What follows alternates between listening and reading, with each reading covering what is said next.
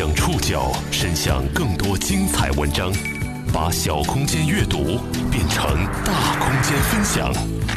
报刊选读，把小空间阅读变成大空间分享。欢迎各位收听今天的报刊选读，我是宋宇。今天为大家选读的文章综合了腾讯古语实验室和澎湃新闻的内容，将和大家一起来了解一起悲剧背后的沉重故事。今天在节目中所出现的受害女童的名字使用了化名。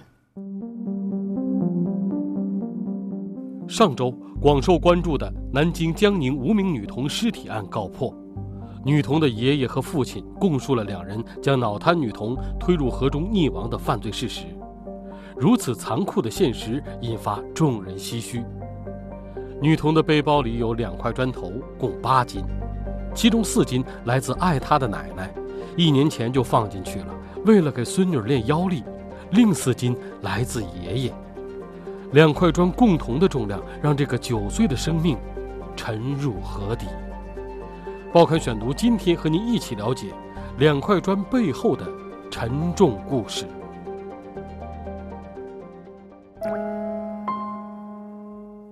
芜湖周围村，距离南京一百多公里，但前者在安徽。或者在江苏，所以当六月二十五号，九岁女孩金金的尸体在南京的河里被发现之后，周围村的人们根本就没想过，这和自己的村子有什么关系。但一个月之后，七月二十五号，南京警方发布通报称，三十六岁的杨某响和六十五岁的杨某松被抓获，两人当天便供述了六月二十三号晚上。把晶晶推入河中，导致其溺亡。他们分别是晶晶的爸爸和爷爷，现在则是犯罪嫌疑人。他们都来自周围村。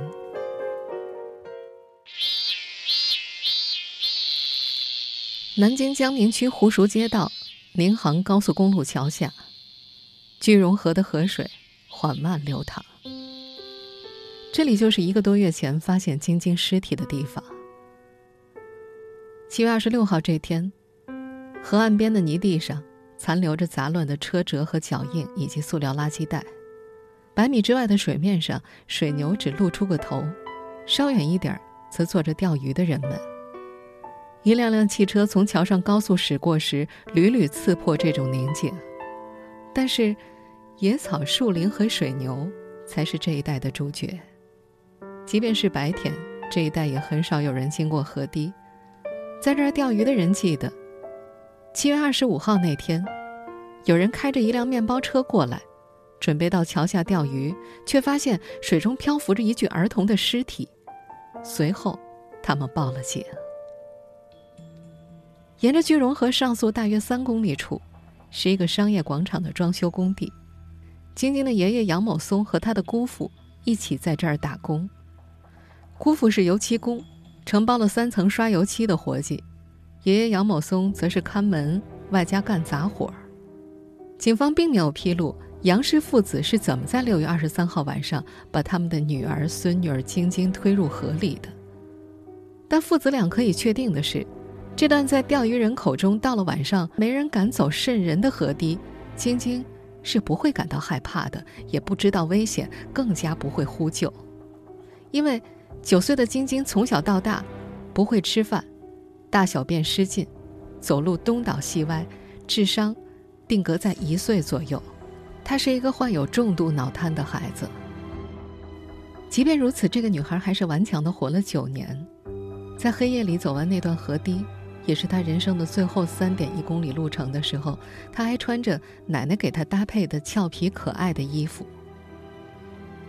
在六月二十六号，南京警方发布的查找尸源启事里，九岁左右的金晶，身高一米三零，黑色短发，身穿粉红色长袖外套，内着一白色 T 恤，下身穿着蓝色白点七分裤，印有米老鼠的图案，脚上则穿着三十二码粉红色运动鞋，浅紫色的丝袜，随身还携带一个红色瓢虫的双肩包，女孩子的胸口还挂着一个小佛像。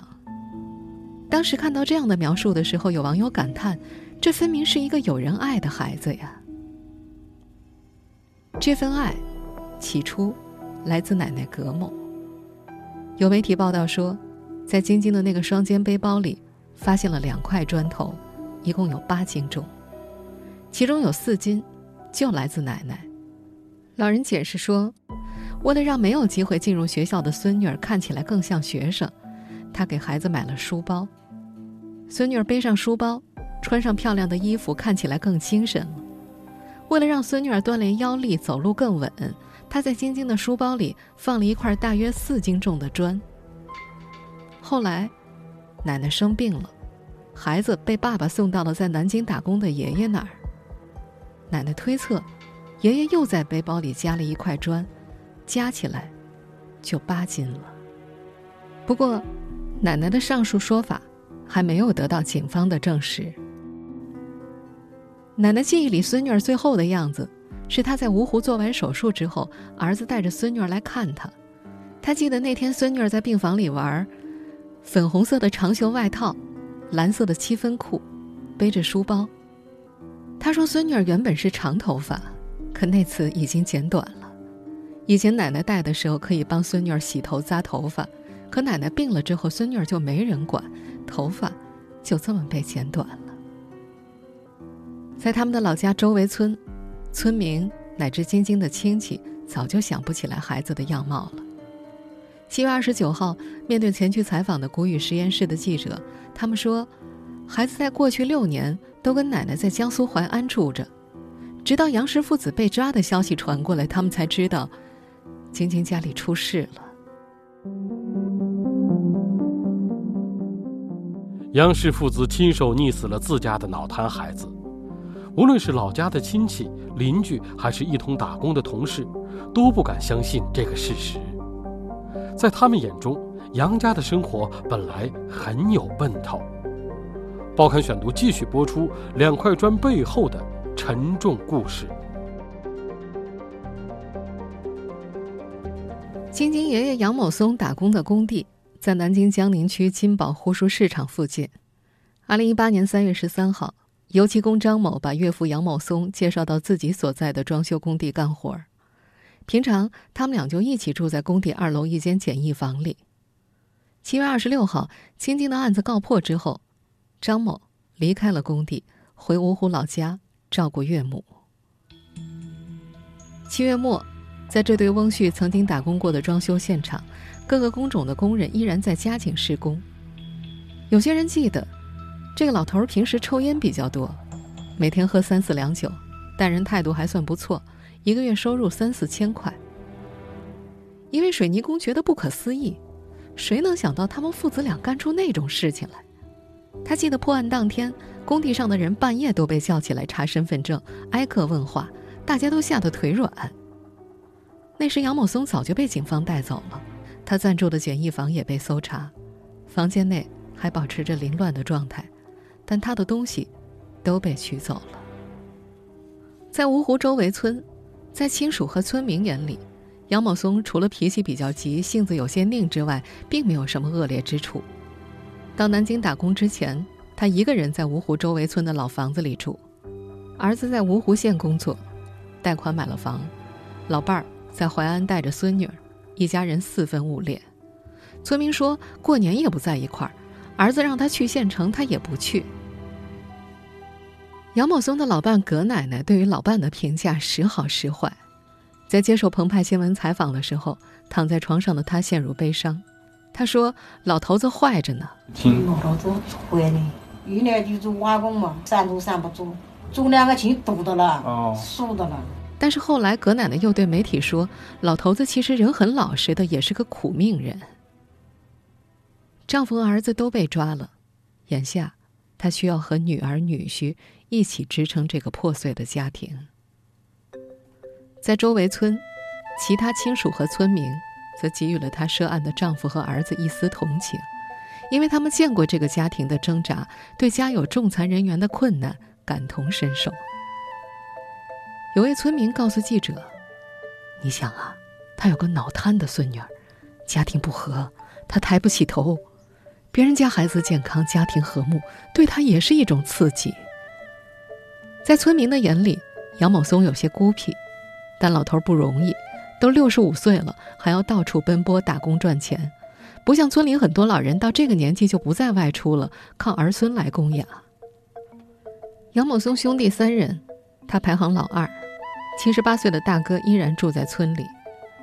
知道二弟和侄子被抓之后，他心里很难受。他问前去采访的记者：“能判多少年啊？” 希望侄子早点出来。在他看来，二弟家的生活本来挺有奔头的，在儿媳妇生下脑瘫孩子之后，家里就彻底衰落了，花了大笔钱给孙女儿治病，最后儿子儿媳离婚了，二弟和老伴也常因为孙女儿吵架，老伴带着孙女儿远走淮安。只剩下他一个孤零零的老头子守着老房子。时至今日，周围村的杨家老房子大门紧锁，这是上下各两间的楼房，显得很破旧。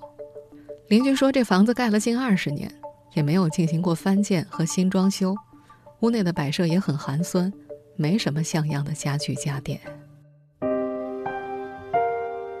杨家老宅人去楼空。可家庭的苦难却并未就此了结。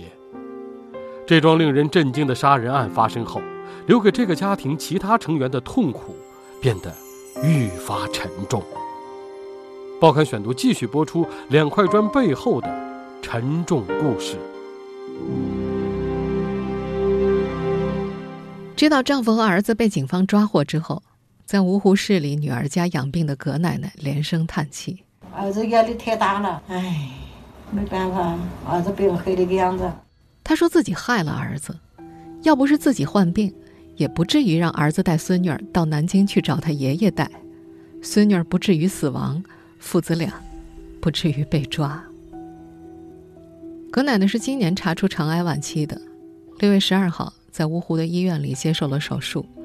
她记得，当时为了让自己安心治病，儿子说。带着晶晶去南京给爷爷带，他还记得，儿子跟自己说：“辛苦了，对不起。”周末把小孩送给了爸爸爹的，是下午下班的时候送去的。他家的妈妈，你现在生病了，你带不了了，什么老爸带东西去，好等你好了带多能带多少儿子就带多少儿子吧。化疗回家之后，他问过儿子：“为什么孙女儿这么长时间都没消息？”儿子当时就哭了，说：“晶晶已经不在这个世界上了。”至于晶晶是怎么不在人世的，儿子并没有对母亲细说，只说他把车开到南京的一条河边，父亲把孙女儿抱下了车。再后来，晶晶就淹死了。儿子讲的，他他老爸找车子上把把小孩抱下来，他就把车子开走的了，不晓得怎么搞的。其实，在案发前两个月左右。儿子就曾经提出想把晶晶送到孤儿院去。葛奶奶记得，儿子说过好几次，说你老了带不动了，就把孩子送到孤儿院去。他则回应，自己先带着，等到自己死了再把孩子送到孤儿院。可他们都不知道，想把晶晶送到孤儿院，条件并不符合。根据规定。我国只有父母双亡的未成年人、残疾儿童、弃婴才能够进入儿童福利院。杨某想和前妻通通在世，并不符合条件。在接受多家媒体采访的时候，这个肠癌晚期的母亲一直在维护自己的儿子。他认为这起案件肯定是老伴的主意，因为老伴儿一直不喜欢孙女儿。老头子主意，老头子本来就不喜欢这个孙女子，一一次都没保护，他觉得自己丢脸。好像就，嗯，人家都生了好孩好小孩子，嗯，俺生了个老小孩子。这位母亲还一再强调，儿子是被动的，儿子也舍不得，儿子也哭，儿子儿子舍不得，儿子也哭。在其他家人和周围村民看来，是常年的痛苦让杨氏父子走上了杀害孩子的绝路。但葛某一直不相信儿子会杀孙女儿，在他的印象里。孙女儿刚出生不久，被诊断为脑瘫的时候，儿子哭着说：“这个孩子我们能养一天就养一天。”他三十六岁的儿子杨某想毕业于安徽一所师范大学，曾经在芜湖某中学教过书，但是因为口齿不清楚等原因，离开了教师岗位。案发的时候，他在当地的发电站里工作。晶晶妈妈是他的同事。二零一一年十一月，夫妻俩生下女儿晶晶，但发现孩子不正常，不能吃，不会哭，一家人辗转多家医院，最后在南京儿童医院诊断为脑瘫。医生说孩子活不了多久，但杨某想不想放弃，毕竟是自己的骨肉。夫妻俩经常因为孩子吵架，而且两年多的时间花掉了多年积蓄，并且还欠了外债，婚姻也走到了尽头。等到孩子三岁多的时候，夫妻俩离婚了。晶晶从小就是由奶奶带大的，要养大这个连吃饭都不会的孩子并不容易。奶奶说，她每天把饭嚼碎了喂给孙女儿吃，不能正常走路，奶奶就扶着她走。奶奶觉得，由自己来照顾孙女儿可以不拖累儿子，以便儿子可以很快再组织家庭。可是事与愿违，儿子一直没有再婚。在葛奶奶看来，可能一是儿子没心思，再一个，没人愿意接这个包袱。六年前，他独自一人，带着孙女儿回到了淮安老家。他找了个闲置的房子安置下来。在接下来的这六年里，他一个人带着孙女儿，几乎没让她和爷爷、爸爸见过面。平时，他骑着三轮车拾废品，晚上则抓蛇卖钱。一天差不多能够挣个四十多块，而晶晶要吃特殊的糖浆口服液、蛋白水，一天则要花五十块钱左右。没钱了，他会向儿子要，他说儿子每次都给他打几万块。他还说儿子每月省吃俭用，不抽烟、不喝酒，也不赌钱，把钱都攒给孩子吃牛奶、吃药。晶晶奶奶说，从孩子出生到九岁，算下来，他们已经为这个孩子花掉了五六十万了。天不冷的时候捡废品，葛奶奶会让孩子坐在三轮车上。她说：“别人觉得孩子怪异，但她觉得孩子长得挺可爱的，不丑，就是没有智力。”孙女儿虽然走路东倒西歪的，但是愿意跑着玩儿。有时候跑着跑着，大便会从孩子的裤脚里流下来。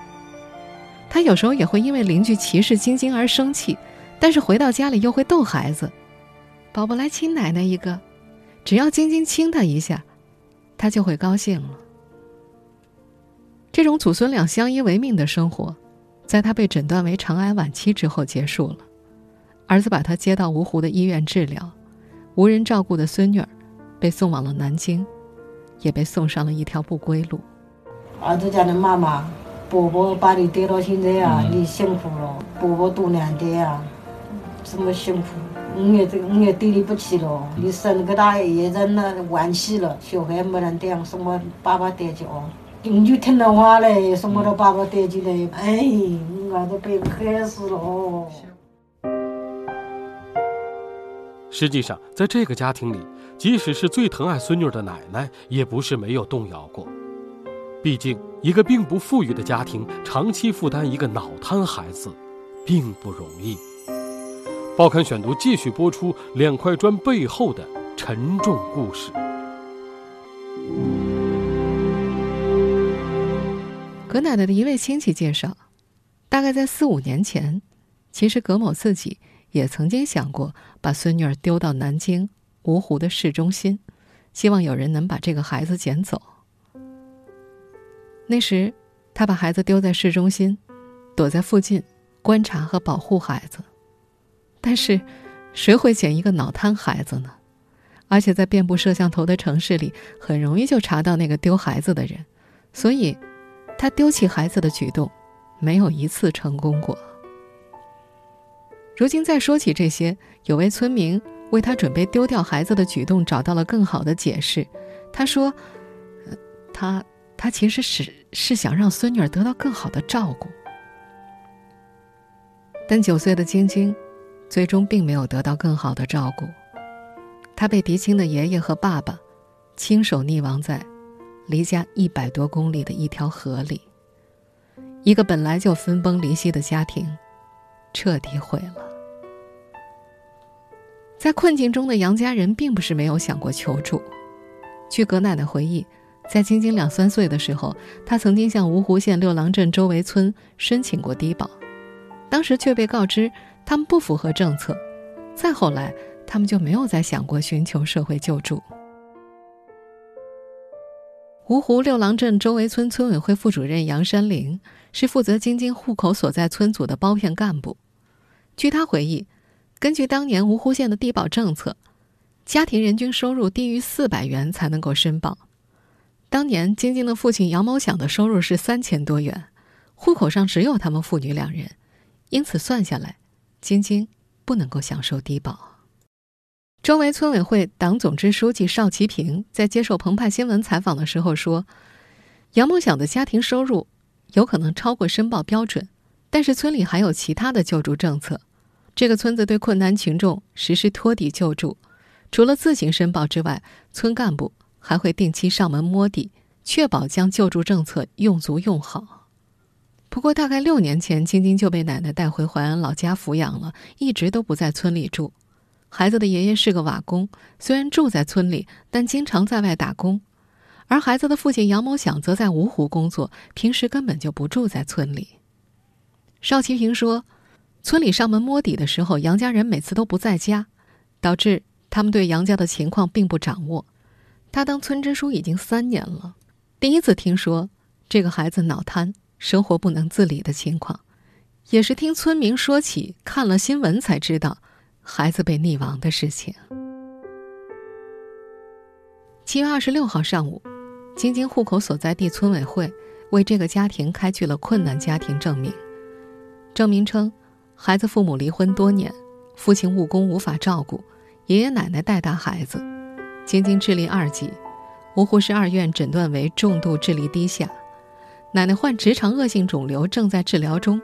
爷爷无业，以务工及打散工维持全家人生活。晶晶靠邻居捐助，目前家庭生活特别困难。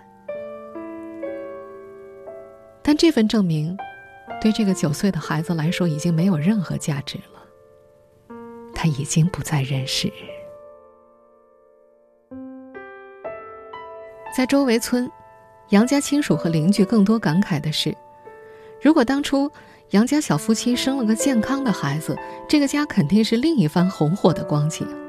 他们认为，杨家父子也许是被沉重的生活压力压垮了，也许长期的精神压抑，让他们选择了错误的方法。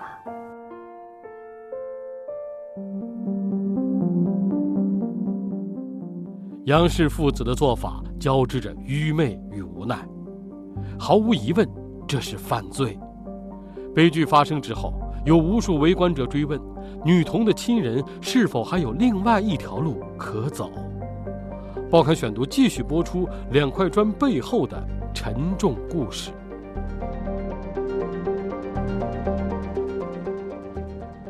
一个脑瘫儿童，医疗费肯定是惊人的。而且会长期持续下去。当患者家庭无力承担的时候，该怎么办？杨氏父子选择了一个最原始、最残忍的方式，结束了九岁女孩晶晶的生命。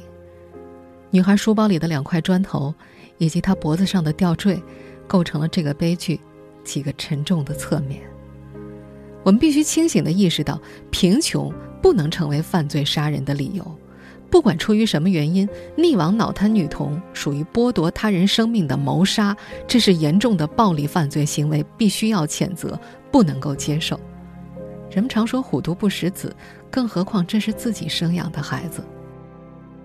接受法律的惩罚是必要的，承担相应的社会舆论的谴责也是应该的。但是对于这样的人伦悲剧，光有破案和依法追责以及道德谴责是不够的。我们需要思考的问题还有很多：该怎么去避免类似的人伦悲剧再次发生？怎样才能避免医疗费用成为压垮脑瘫等残疾儿童家庭的最后一根稻草？怎样才能让这些残疾人拥有一个安全的成长环境？这些孩子又该怎样走进社会、接触社会？他们受教育的权利能够得到保证吗？这方方面面的问题需要依靠公共救济机制和社会救助机制的共同行动，多方合力，至少要让这些家庭感到，他们不是孤立无援的，他们可以得到更多的帮助。这起悲剧让每一位围观者都感到悲伤和难过，但是我们这个世界上每天发生的事情那么多，我们很多人的悲伤大多都是暂时的，甚至可以说是廉价的。但悲剧在为大家提供教训的同时，也提供了一个契机，一个可以让更多人沉下心来思考你和我还能够多做一点什么的契机。